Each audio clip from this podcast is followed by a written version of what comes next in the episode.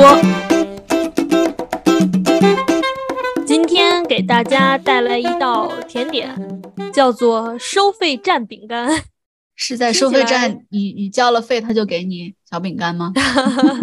其实这个饼干应该是有点像趣多多似的那种饼干，就是那种加了巧克力碎片的饼干。嗯，看过《老友记》的朋友们可能有印象，就是里面菲比说他的奶，哎，他的外婆有一个世界上最好吃的巧克力碎片饼干的秘方。后来呢，发现其实是雀巢巧克力后面写的饼干配方。这个饼干配方呢，其实就是我刚刚提到的收费站饼干。嗯，它这个饼干是怎么来的呢？是在美国一九三零年代呢，有一个叫做露丝·维克菲尔德的女士和她的丈夫，他们两个呢一起开了一个呃小旅馆。这个小旅馆呢是在一个收费站，是跟收费站一体的。它一般的收费站呢，就是帮人什么喂喂马，那个年代主要是停马喂马，然后给这个来往的旅客呢，嗯，做一些吃的，提供一下住宿。在那里呢，据说呢，有一个广为流传的传说，它是怎么发明的这个饼干呢？以前呢，人们做饼干的时候，要想加巧克力，都只是把巧克力融化了，然后一起加到烤巧克力的这个面糊里。但是呢，那天他想要去做饼干的时候呢，发现他平时用的烘焙用的巧克力已经用完了，所以呢，他就把他手边的雀巢的巧克力条给弄碎了，加到这个面糊里面，希望呢烤的时候呢温度能够把这个巧克力融化。但是呢，烤完了以后呢，这个巧克力并没有融化，还是留就是保持原样，等于还是一块一块的在饼干里的。但是呢，口感非常非常的好吃。这就是所谓的收费站巧克力，然后它这个巧克力碎片饼干呢，就一下子很受欢迎。有多受欢迎呢？导致在它所在地的马瑟诸塞州附近的这种雀巢巧克力销量都猛猛增。后来呢，雀巢公司呢就找到了他们，然后呢购买了这个配方，而且呢，他们还把这个配方印在他们的巧克力的包装袋的后面，作为交换呢，露丝。维克菲尔德夫妇呢？他们能够终身获得免费的巧克力，甚至我们现在可以去查，应该是雀巢在全世界各国，他们都有 t o House 的商标，在很多国家应该也有卖这种巧克力，他们就直接管这个巧克力就叫做收费站半甜巧克力。嗯，哎，其实我想说的，他们还挺亏的，就就作为交换，就就终身免费吃巧克力啊，就没有。什么？你看，连收费站的地址都没给他宣传，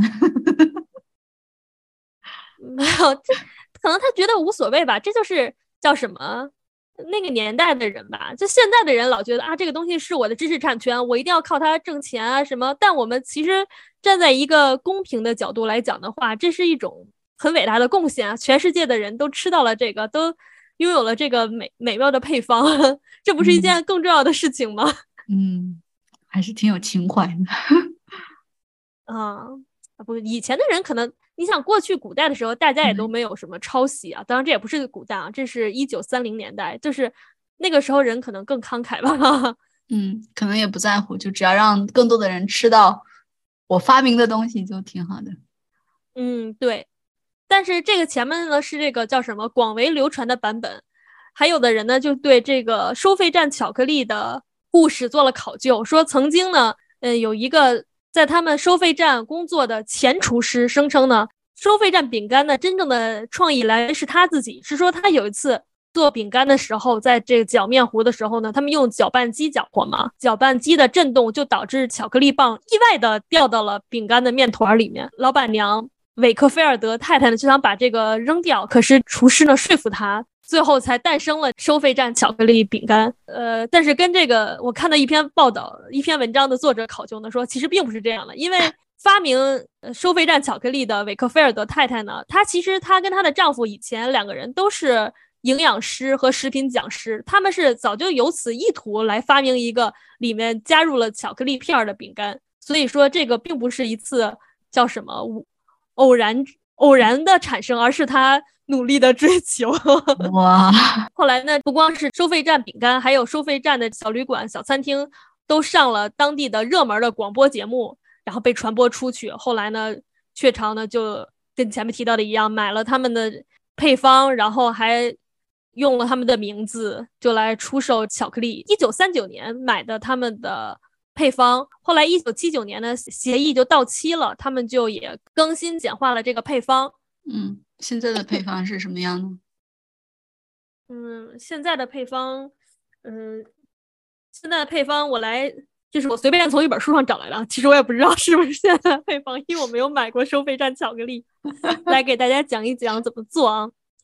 首先呢，你需要有一百克精白砂糖，还需要有一百克淡黑砂糖。黑砂糖是啥？我觉得它应该指的就是那种 brown sugar。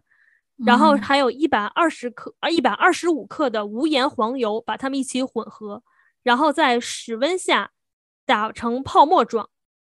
接下来呢，嗯，找找到一枚大小适中的鸡蛋，把这个鸡蛋打入，再外加一个蛋黄，然后用一百七十五克的中筋面粉过筛，并加入二分之一茶匙的小苏打、四分之一茶匙的盐，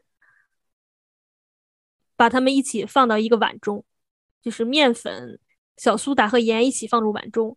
然后将这个等于是一个干混合物嘛，前面提到还有一个湿混合物，就是糖跟黄油打发的，把它们两个呢一起混合，做成一个面团儿。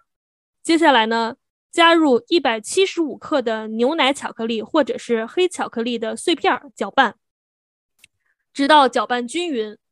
然后把面团冷藏一个小时。接下来呢，把烤箱预热到两百摄氏度，再在烤盘上放一张烘焙纸。把面团呢做成十八到二十个饼胚，均匀的摆好位置，然后每个饼胚之间的留五厘米的间隙，再轻轻的往下按压每一个这个饼胚这个小球，烘焙十到十二分钟。等饼干展开，而且表面呈金黄色以后呢，就停止烘焙，再把这个饼干。出炉冷却五分钟，就可以把它转移到冷却架上了。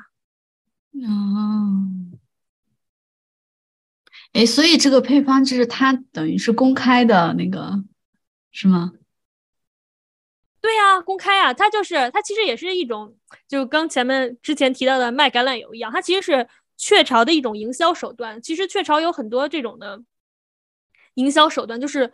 通过推出这种诱人的食谱来卖自己的食材，像雀巢特别知名的美极汁儿，就是 Maggi，嗯，在他们的烹饪史什么烹饪杂志啊，还有搞烹饪比赛，就是欢迎厨师来使用这个美极。我们去很多的餐厅点餐的时候，都会看到，比如说什么美极秋葵、美极巴拉巴拉，其实这些都是用的美极汁儿，某种意义、某种程度上就是给他这个美极汁儿做了广告。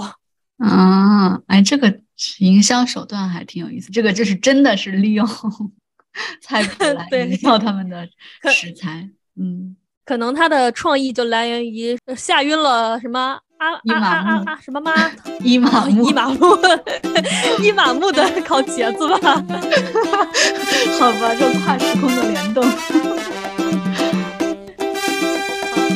这期就就这样，祝大家。